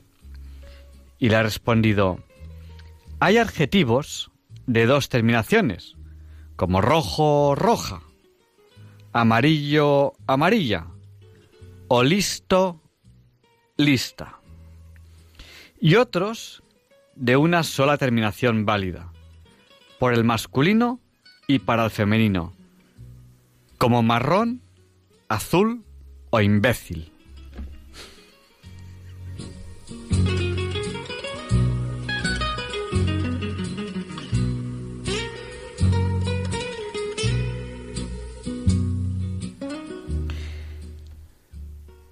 Aquí no llamamos imbécil a nadie, la RAE tampoco. La RAE solamente ha puesto un ejemplo del uso de un adjetivo. El uso del neutro y tal. De todos modos, la respuesta de la RAE es una respuesta de andar por casa, porque en el fondo dices, ¿por qué se dice tal cosa? Pues se dice así, punto, ya está. Entonces, en el fondo, no hay ninguna lógica. Es decir, ¿qué es el idioma? Pues es, es la forma de expresión que está sacralizada por el uso. Entonces nosotros hablamos de cierta forma y la RAE y los científicos del idioma y los especialistas en sintaxis y semántica y tal, pues lo que hacen es decir cuáles son esas reglas, pero no porque las fijen ellos, sino que las deducen de cómo hablamos. Y a veces pues les damos patadas al idioma, a nuestro propio idioma, los que realmente lo usamos. Y eso es más, eso es más inquietante. En diálogos con la ciencia buscamos la verdad y nos alarman las injusticias. Y hay una injusticia que aunque lleva ya tiempo, ahora, ahora, se va a promover en este 2019 y ahora se habla mucho de, de ello. Y que hace mucho, mucho daño a las mujeres. Y es el permitir que hombres compitan en ciertos deportes en los que el hombre tiene ventaja sobre la mujer cuando hay una categoría clara femenina precisamente para que no ocurra esa injusticia. En esos deportes donde el ser hombre tiene ventaja, porque bueno, porque la constitución del hombre y de la mujer es diferente, es una realidad, el negar esa realidad y poner a hombres a competir con mujeres, lo único, lo único, único que consigue es cargarse el deporte femenino. Totalmente. Entonces, con palabras muy bonitas, de discriminación, de no sé qué, de no sé cuántos, estamos justificando ahora, en 2019, que hombres compitan en categoría femenina. Y eso hace un gran daño. La mentira siempre hace un daño. En este caso, a las mujeres. ¿Por qué? Porque se cargan el deporte femenino. Mientras no seamos claros, mientras no nos demos cuenta de la realidad, mientras no busquemos la verdad y usemos las modas para justificar lo injustificable, mientras no busquemos la verdad por encima de las ideologías, a alguien le hacemos daño. En este caso concreto, en este ejemplo concreto que estoy poniendo, a las deportistas, a que, las deportistas que pierden su beca, que no van a poder ir a competir a un sitio porque el puesto que tenían lo ocupa un hombre. Por ejemplo, ¿en qué convertimos el deporte femenino si ahora los hombres pueden competir en, deportes femeninos. Pues aquellas mujeres que están sacrificándose mucho para ser buenas en un deporte que por la constitución masculina y femenina, que es una realidad natural, y la naturaleza es así. En algunos deportes los hombres tienen ciertas ventajas respecto a las mujeres, a lo mejor en otras tienen ventaja las mujeres respecto a los hombres. Y por ese motivo se separa por sexos, porque es así, sexo masculino y sexo femenino, el género es otra cosa en lengua separa por sexos, pues si ponemos a hombres compitiendo con mujeres, el resultado real de eso que estamos haciendo es cargarnos el deporte femenino. La verdad es importante. Por eso les animo, no dejen nunca de buscar el camino, la verdad y la vida. Mantengan la ilusión, serán felices. Y se lo digo bien claro, no se fíen de quienes les dicen que la verdad es relativa o que cada uno tiene la suya. A lo mejor es que no quiere que ustedes sean libres. Y Luis Antequera nos explica por qué hoy, 22 de febrero, no es un día cualquiera. Lovely day today, and whatever you've got to do, I'd be so happy to be doing it with you. But if you've got something that must be done, and it can only be done by one. There is nothing more to say, it's a lovely day for saying it's a lovely day.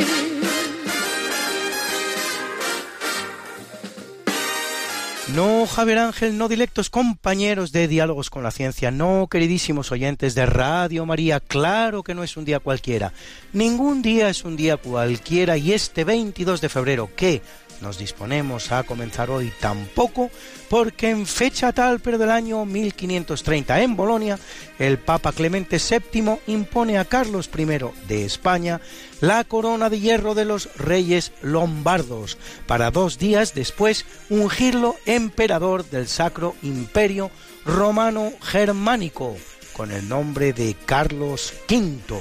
El emperador Carlos V, Carlos I de España.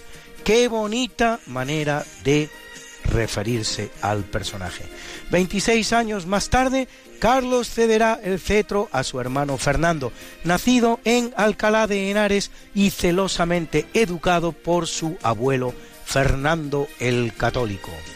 Y en 1632 Galileo Galilei publica su Diálogo, obra presentada en forma de debate entre unos personajes, uno de los cuales defiende los principios astronómicos copernicanos y el otro los aristotélicos. Obra en la que aporta algunas ideas aún vigentes, pero también otras hoy día desechadas. Es la única manera que tiene la ciencia de avanzar, a base de ideas afortunadas y de otras que no lo son tanto.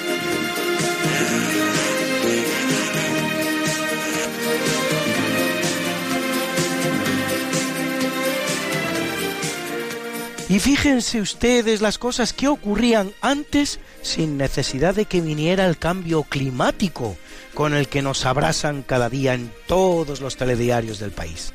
En 1651, una marea ciclónica en el Mar del Norte inunda la costa de Alemania, produciendo la muerte a más de 15.000 personas. Y en 1905 la ciudad de Sevilla amanece cubierta con un insólito manto de nieve, fruto de la ola de frío que azota la península. Es que algunos se creen que estas cosas no habían ocurrido nunca y que solo están ocurriendo ahora.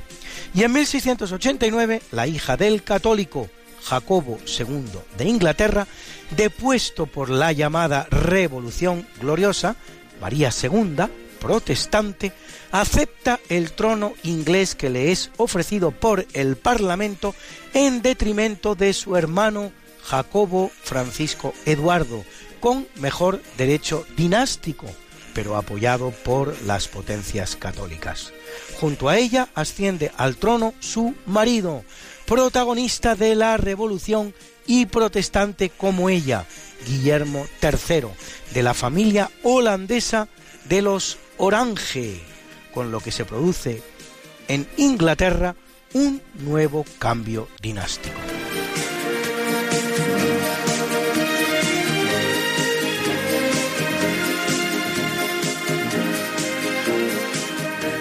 En 1813 las Cortes españolas abolen la Inquisición en las colonias americanas.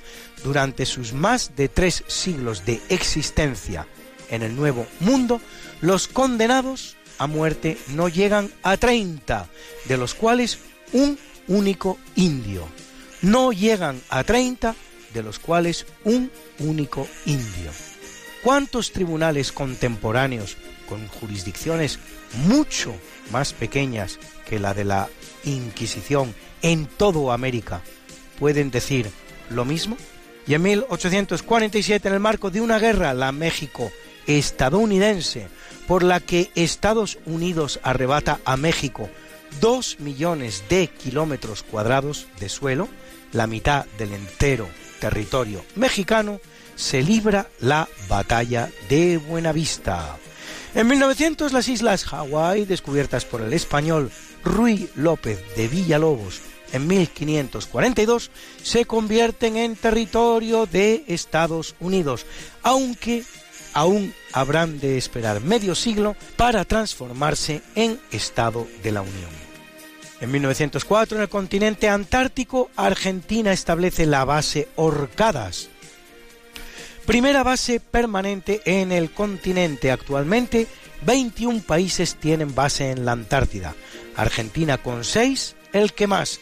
España tiene dos, la Juan Carlos I, inaugurada en 1988, y la Gabriel de Castilla, llamada así en honor al descubridor del continente antártico, inaugurada en 1990. Y en 1905, en el Teatro Real de la Moneda de Bruselas, Isaac Albéniz triunfa con la ópera Pepita Jiménez.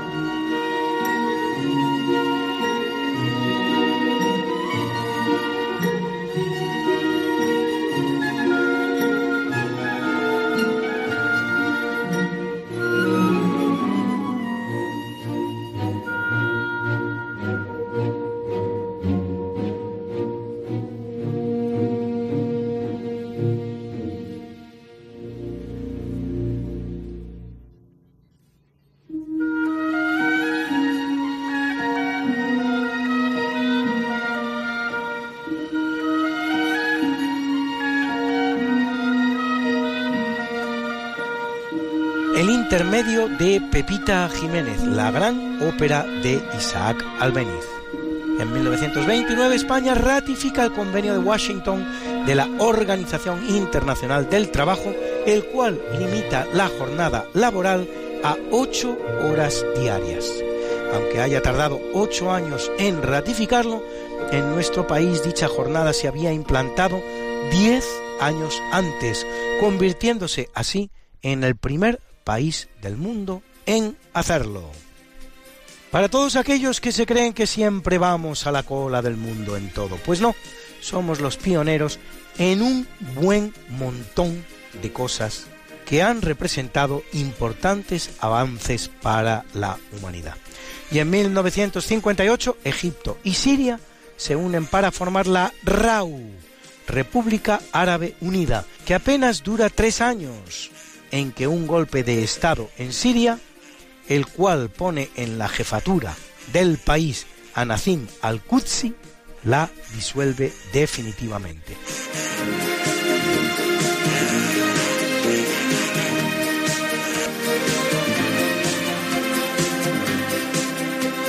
En 1975 la isla caribeña de Santa Lucía, descubierta por Cristóbal Colón en 1502, el día de Santa Lucía, es decir, el 13 de diciembre, durante su cuarto viaje a América, obtiene su independencia de Gran Bretaña. En 1997, un equipo de científicos británicos del Instituto Roslin, bajo la dirección de Ian Wilmut, anuncia el nacimiento siete meses antes del primer mamífero clonado, la oveja Dolly, Veinte años después, en 2017, es la NASA la que anuncia un importante descubrimiento, en este caso el de un nuevo sistema solar con siete planetas del tamaño de la Tierra, los cuales podrían albergar agua y giran en torno a TRAPPIST 1, una estrella tenue y fría del tamaño de Júpiter en la constelación de Acuario.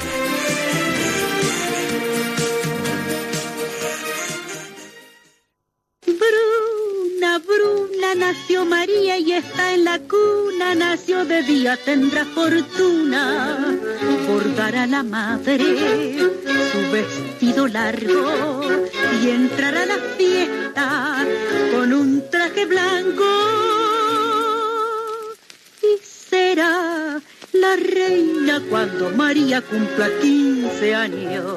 Te llamaremos Negra María, Negra María que abriste los ojos en carnaval. En el capítulo del natalicio en 1732 nace en Norteamérica George Washington, gran prócer de la independencia de las trece colonias frente a Inglaterra y primer presidente de los Estados Unidos de Norteamérica. Y en 1788, en la ciudad entonces alemana y hoy polaca de Danzig, actúa Schopenhauer, filósofo alemán, autor de obras como El mundo como voluntad y representación, considerada una de las obras maestras en alemán. Por cierto, un gran amante de la lengua española y particularmente de Baltasar Gracián.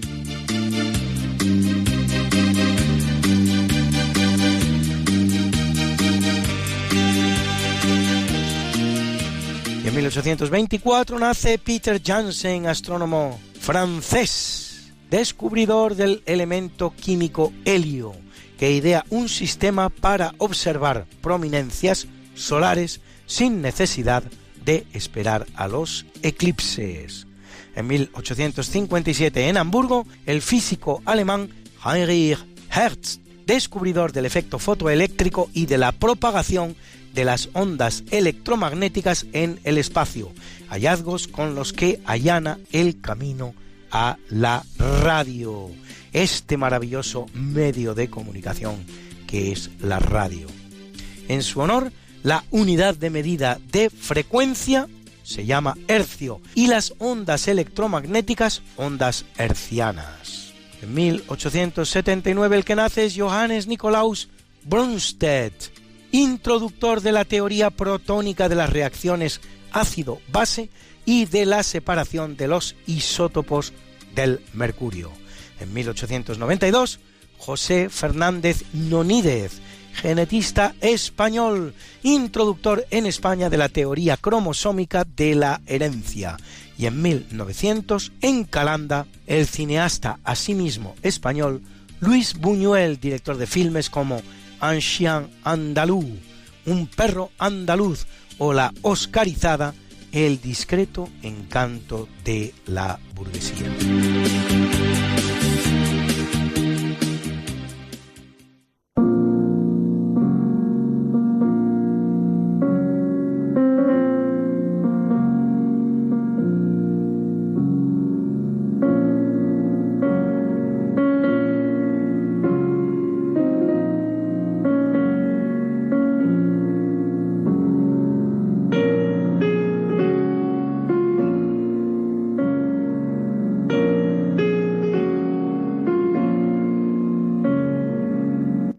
Capítulo del obituario muere en 1512 en Sevilla Américo Vespucho. Por uno de esos grandes errores de la historia, el desconocimiento de un cartógrafo alemán por nombre Hans Walse Müller, convertida en este caso en una grave injusticia, acabará dando nombre desacertadamente al continente descubierto por Colón y los Pinzones, que bien podría y hasta debería haberse denominado Nueva España, Isabela, Colombia o simplemente Nuevo Mundo, nunca América. Es incierto lo que sobre Vespucho se sabe, porque todo procede de sus propias narraciones, no siempre muy consistentes, pero en ningún caso pisa América antes de 1499, fecha para la que son muchos los que sostienen ya que América no es Asia, sino un nuevo continente, entre los cuales, por ejemplo, Juan de la Cosa, Vicente Yáñez Pinzón y aún muchos otros, descubrimiento que le atribuye a Américo una errada historiografía a partir de los mapas de un cartógrafo, el citado Waltze Müller, que por cierto solo lo hará en su primer mapa, corrigiéndolo inmediatamente en los siguientes.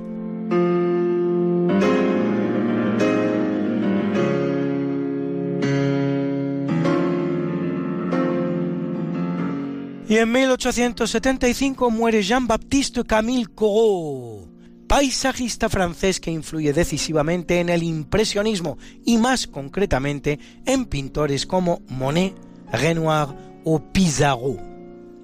Y en 1939, exiliado en Francia, el poeta español Antonio Machado miembro de la generación del 98, autor de obras inolvidables como Campos de Castilla o Soledades. Y en 1942, el también escritor Stefan Zweig, judío austríaco, autor de obras clave del siglo XX como El mundo de ayer, Memorias de un europeo, o Momentos estelares de la historia. Zweig se suicida porque cree que Hitler va a ganar la guerra mundial. La gran paradoja es que a partir del momento en que se quita la vida, la guerra da un giro inesperado para la suerte de los alemanes, por lo que su muerte será totalmente baldía, haciéndose verdad una vez y como tantas aquello de que mientras hay vida hay esperanza. Y en el mismo marco histórico, un año después, son ejecutados Hans Scholl y Sophie Scholl, fundadores del movimiento Rosa Blanca por el delito de redactar y divulgar un documento llamando a la resistencia contra Adolf Hitler. En 1987 en Nueva York, el que muere es el artista estadounidense Andy Warhol, representante crucial del llamado pop art.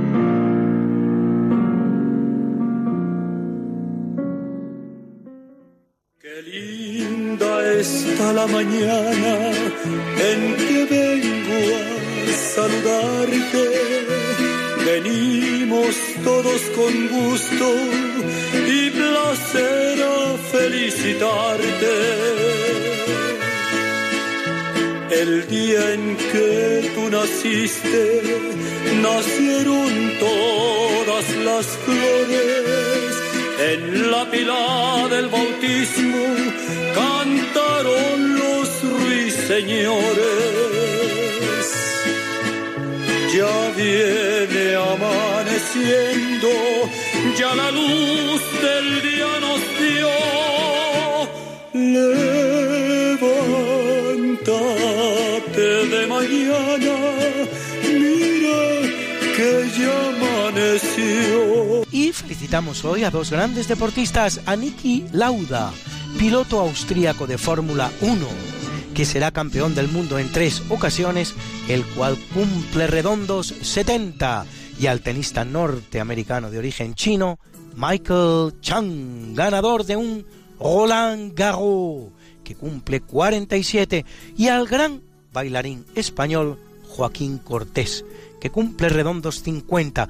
Yo no puedo conseguir el milagro de que lo vean ustedes bailar, pero sí el de que escuchen ustedes sus zapatos mágicos capaces de producir música como esta.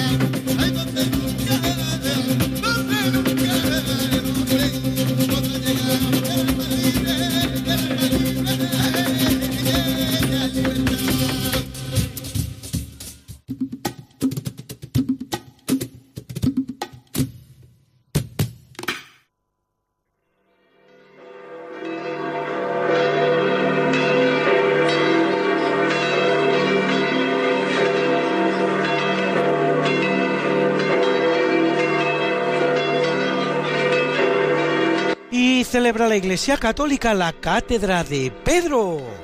Cátedra es en origen una palabra que significa silla, del griego, convertida aquí en sinónimo de autoridad y que va a dar lugar a palabras como catedrático en el ámbito universitario o catedral en el ámbito religioso.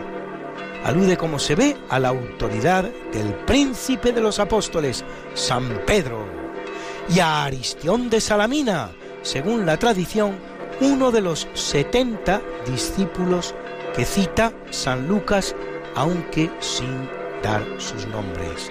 Y a Eugenio y Macario, mártires, mártires, mártires.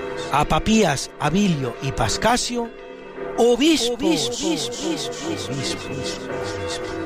y a Margarita de Cortona y Rainiero, confesores.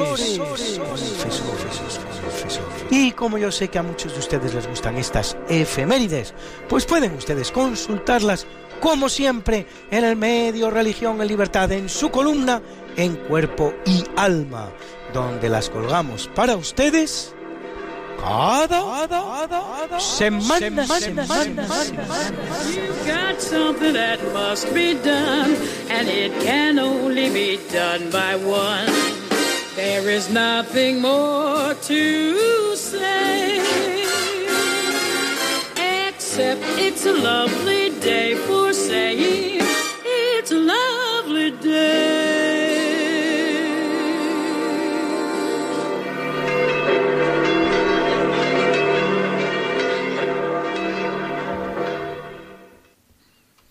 Pues muchas gracias, Luis, por esta sección tan maravillosa de por qué hoy no es un día cualquiera.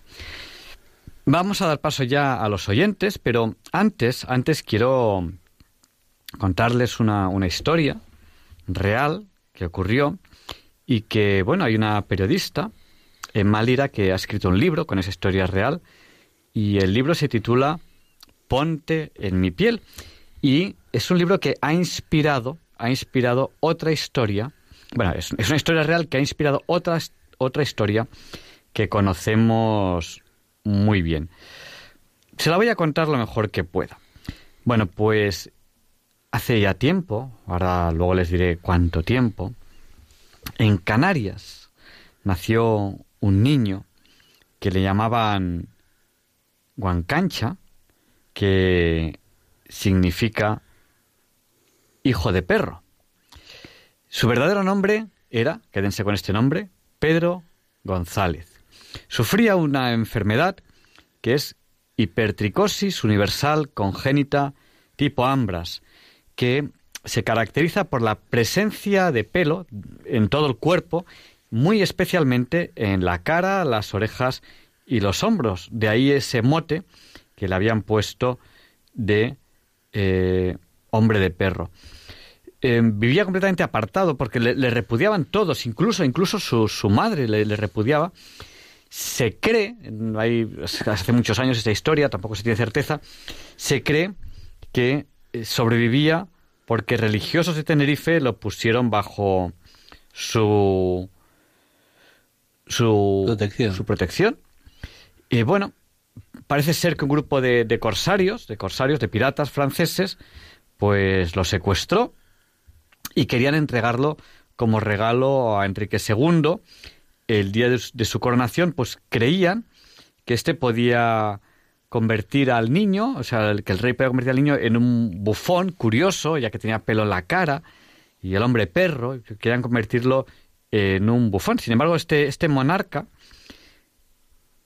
que, que le llegó el niño, que entonces tenía 10 años, Em, lo rebautizó como Petrus Gonsalvus y, y bueno, él apreció lo que no supieron apreciar de él muchas otras personas. En su patria chica, porque ya sabes que nadie es profeta en su tierra. le trató bien eh, y le ofreció estudios como cualquier otro muchacho de la corte. Ahí tuvo suerte este Pedro González y, bueno, ambos hablaban español, Pedro González y el rey, puesto que en su infancia fue prisionero de Carlos I. Y, bueno, se entendieron bien y, y recibió lo mejor, el mejor regalo que pudo obtener del rey, que es una educación.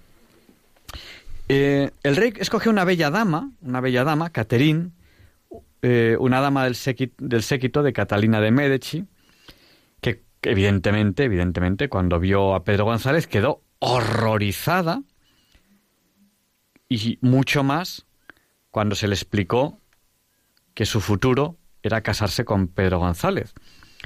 Ella evidentemente no quería de ninguna manera, pero no se atrevió a contradecir el deseo del rey. Es que mandaban mucho los reyes en aquella época. ella, temía, ella temía que el castigo del rey fuese peor que la vida que le esperaba con ese Pedro González, que ella, ella le veía a él como un monstruo. Y, y bueno, pues se casó con, con este hombre perro y la joven, bella, empezó a apreciar detrás de ese monstruoso aspecto una persona con gran inteligencia, un fiel compañero en el que se podía confiar, un hombre culto, un hombre cuidadoso, un hombre inteligente, y, y se enamoró de él, de ese matrimonio que ella consideraba que iba a ser horrendo.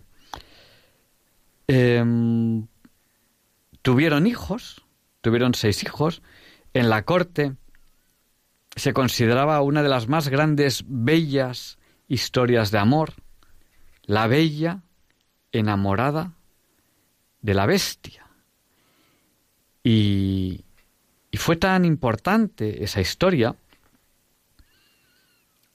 que se ha mantenido hasta nuestra época y ahora la conocemos como la historia de la Bella y la Bestia. Que fue la condesa de Ulnoa la primera que la escribió. Exacto. Este general Pedro González falleció en 1618, es una historia de, del año 1500 y pico, en una localidad, tenía 80 años y lo que demuestra pues su fortaleza, sus ganas de, de agarrarse a la vida. En aquella época era extraño que alguien viviese 80 años. Y bueno, hay constancia de que esto fue así. Hay muchos dibujos en, en varios castillos franceses donde aparece este un retrato en, pintura, evidentemente, de este Petrus Gonsalves, ¿no? Por ejemplo, eh, pues hay dibujos en varios castillos que, que, que, se le hace, ¿no? Oye, es una historia extraordinaria. Y retratos de, de algunas retratos en los que sale la, la pareja. Y bueno, esta es la historia de la bella, la historia real, real, de la bella y la bestia. Tanto que en el siglo XXI, tanto que decimos, no, es que si no me entras por los ojos ya no, ya no hay nada que hacer, ¿no? Bueno, pues esta, por miedo, esta, esta chica, esta bella chica, aceptó, por miedo, casarse con la bestia y aprendió que quizás hay algo más importante que la belleza. De hecho, terminó tremendamente enamorada de las capacidades de esa bestia. Les dejo pensando en ello con esta preciosa canción.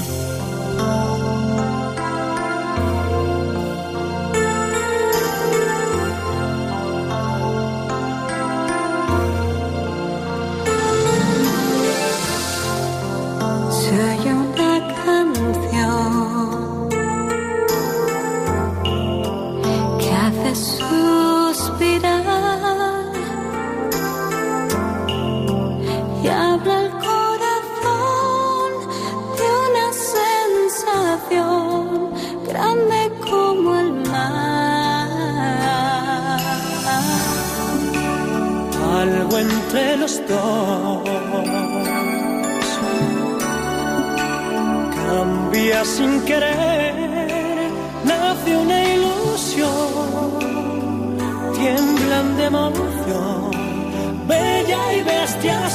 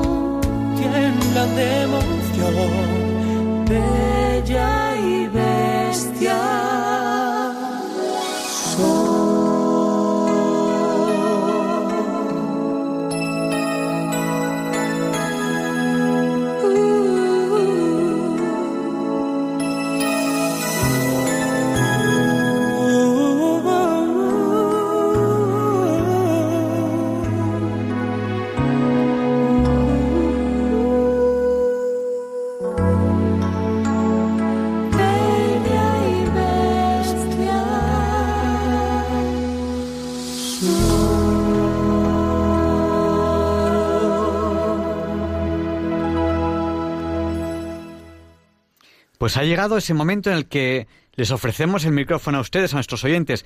Tienen que ser muy rápidos. Quedan escasos tres o cuatro minutos para dar paso a llamadas. Y no nos lean textos, que esto es una radio. Nuestro número de teléfono es el 91 005 94 19. Se lo repetimos. 91 005 94 19. Si qui- 25.000 euros. si quieren llamar, háganlo ahora. Y bueno, ya saben que estamos en febrero y todos los años en febrero dedicamos un programa a la historia de la Antártida, que se llegó a la Antártida por primera vez hace algo más de 100 años eh, en febrero. Eh, tenemos ahí la interesantísima historia de Amundsen y Scott. Amundsen fue el primero en llegar al Polo Sur y Scott fue el segundo con la desgracia de que en la expedición que llegó al Polo Sur por la parte de Scott fallecieron todos. Pues Qué valientes, ¿eh? Qué valientes. Tú te das cuenta del valor que hacía falta, ¿eh? Para meterse ahí unos tineos, unos caballos, unos perros y decir, ¡hala! Voy a ir al centro del continente antártico, porque es un continente, no estamos hablando de una banquisa de hielo más o menos lisa, no, estamos hablando de montes, montañas, sierras, todas cubiertas por hielos eternos. Un continente, señores. Bueno, pues vamos a dar paso a, la- a las llamadas que nos están llamando ya eh, al 91 005 94 19. Buenas noches, ¿con quién hablamos? Con Ángeles, buenas noches. Buenas noches, Ángeles, díganos, el micrófono es suyo. Oiga, mire, esta, es que tiene usted un nombre compuesto que no se queda nada, ¿eh? Yo le digo Ángel porque yo me llamo Ángeles y así me es más fácil. Pues, Pero per- mire, Ángel Hacker, Dígame. mire, usted siempre recalca eso de que que la verdad existe, no se dejen engañar, la verdad existe. Me parece un concepto muy importante y muy complicado. Eh, eh, que son verdades referi Claro, el hombre vive en verdades pequeñas. Aun los santos, aun los buenos y los sabios, su marco referencial será el que puedan dominar. Y, y la verdad hay, pues, pues no sé, es difícil también. Pero ¿a qué se- cuando la verdad se resuelve en el Evangelio, mira cómo se resuelve, ya lo sabe usted. Pero entonces después, para, para esa verdad gorda hay que aplicar la fe. Yo creo que es así. Pero hay quien, claro, la verdad científica no será así. Pero la verdad que puede no solo ser entendida, que ya es mucho, sino ser vivida, yo pienso que requiere la fe, pero a lo mejor no. ¿A qué se refiere usted? Bueno, eh, yo, yo me Gracias. Muchísimas gracias, Ángeles. Buenas noches. Bueno, pues le respondo por la radio. Ángeles nos ha llamado, por si alguien más quiere llamarnos, al 91 005 94 19. Pues Ángeles, yo eh, me refiero fundamentalmente a la verdad científica. Eh, el profesor, también sacerdote, Manuel Carreira, sacerdote jesuita, profesor, científico, eh, decía que la verdad es una descripción fidedigna de la realidad. Entonces yo me refiero a eso. ¿Qué ocurre? ¿Qué ocurre? Que la realidad a veces no es tan sencilla de conocer.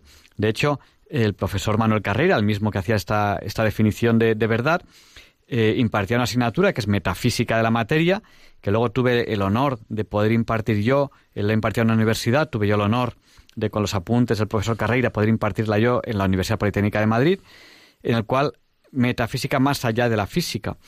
Y hablábamos de cosas como que em, pues hay muchas, entre comillas, verdades científicas que se desconocen y la ciencia se va aproximando lo mejor que puede a esas realidades, porque la realidad final mm, se desconoce, por ejemplo, de qué es, cómo es, cómo es que existe la materia, de qué está hecha la materia, por poner un ejemplo. Pues no se sabe. ¿Qué es un electrón? ¿Qué es un electrón? Pues no se sabe. Si hace, y fíjese en este pequeño detalle, que yo insisto mucho en ello, eh, si hace 30 años le preguntábamos a un físico qué es un electrón, todo el mundo, todo el mundo te lo explicaba. Esto es muy, fe- muy fácil lo que es un electrón. Hoy en día, preguntamos a un físico qué es un electrón y todo el mundo dice, bueno, a ver, eso no es tan sencillo. Entonces, que cosas que en un momento dado se han considerado como muy claras, eh, luego eso no es tan sencillo.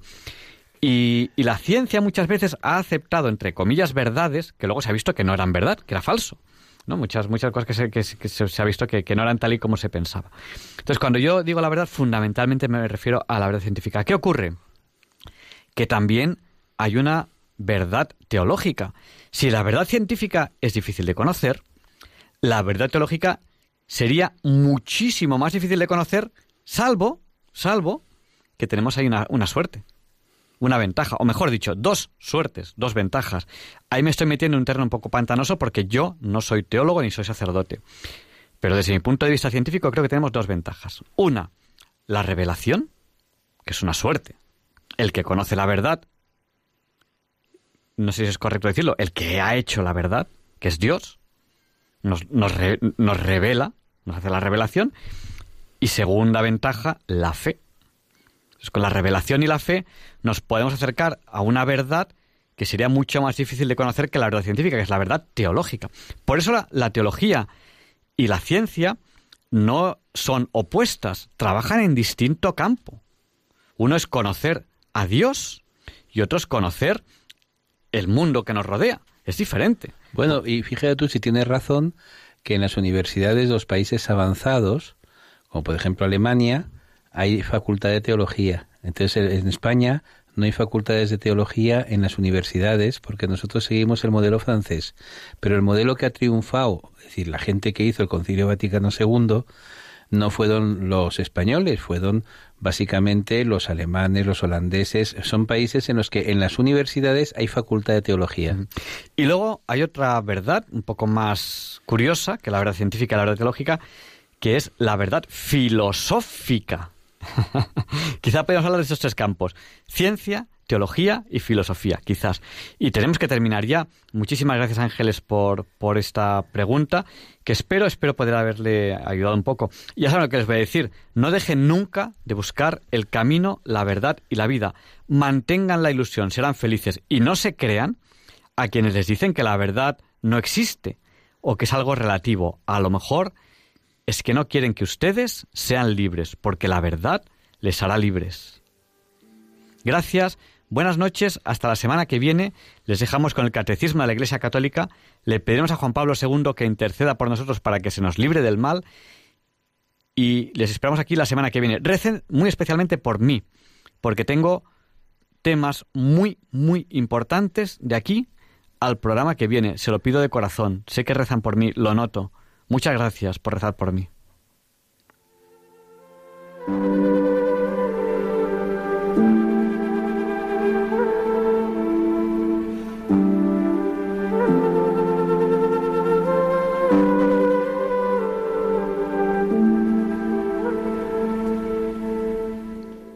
Y así concluye en Radio María el programa Diálogos con la Ciencia. Dirigido por Javier Ángel Ramírez.